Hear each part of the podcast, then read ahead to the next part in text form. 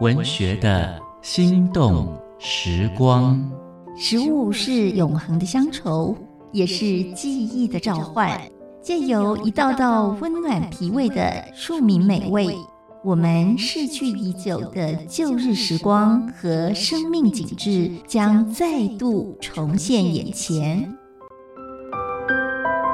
请听焦桐的味道福尔摩沙，带您发掘里巷街坊的好味道，找回生命最初最深的感动。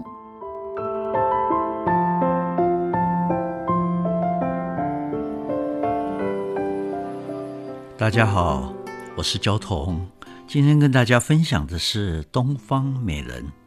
东方美人茶出现在十九世纪台湾的客家庄，有很多别称。早期的毛茶运到大稻埕的茶站，出口以前需要先在翻庄馆，再经过烘焙跟检查，所以就称为翻砖乌龙。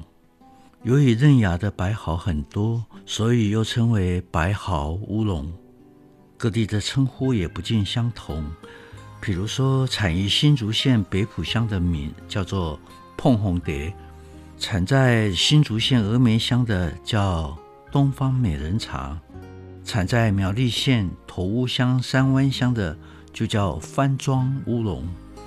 另外还有冰峰茶、烟峰茶、安纳德、五色茶、老田寮茶等等，每一种别称都附带着故事。东方美人茶，它是夏天的时候，小绿叶蝉在上面吸吮了嫩芽的汁液。小绿叶蝉个头很小，它把锯齿状的触须扎进叶子里面，吸收养分，但不吞噬叶子。它的分泌物在阳光照射下产生酵素，使得嫩叶没有办法进行正常的光合作用，发育受阻。颜色就变成金黄。节俭的客家人拿这种遭受病虫害的茶叶来制成半发酵茶，茶汤呈现鲜艳的琥珀色，茶味极纯，有独特的蜂蜜芬芳。没想到蜜香竟然来自于病虫害。叶芽经过小绿叶蝉叮咬以后，造成茶多酚。茶园为了吸引小绿叶蝉群聚，绝对不能喷洒任何农药。这个是标准的有机乌龙茶。当初如果没有小绿叶蝉卓贤，就没有办法做东方美人茶。卓贤的茶叶本来是缺陷，却变成东方美人的灵魂。我发现世间所有的好物，不免都会有一些瑕疵。而缺陷往往存在着深刻的内涵。一般农作物遭受病虫害都是负面影响，只有小绿叶蝉对重发酵的白毫乌龙具有正面的贡献，反而成为乌龙茶中的极品。这种制茶文化的偶然，令东方美人茶的茶香呈现了一种戏剧性的张力。我们泡东方美人茶讲究的是温和，水温不可以太高。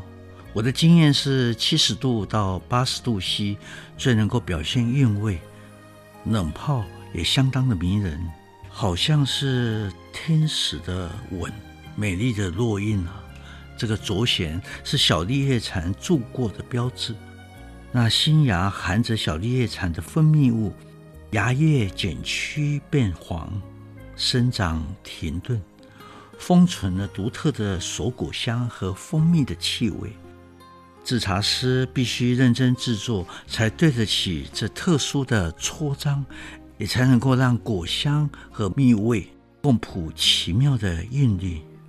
小绿叶蝉吻过的茶叶，吻往往很奇妙，深情的一吻能够刺痛心灵，也能够坚定意志，美化生命。岁月忽已晚，封存的气味被热水烫醒了。回到这杯茶汤里，文学的心动时光，交同与您品尝岁月的美好记忆。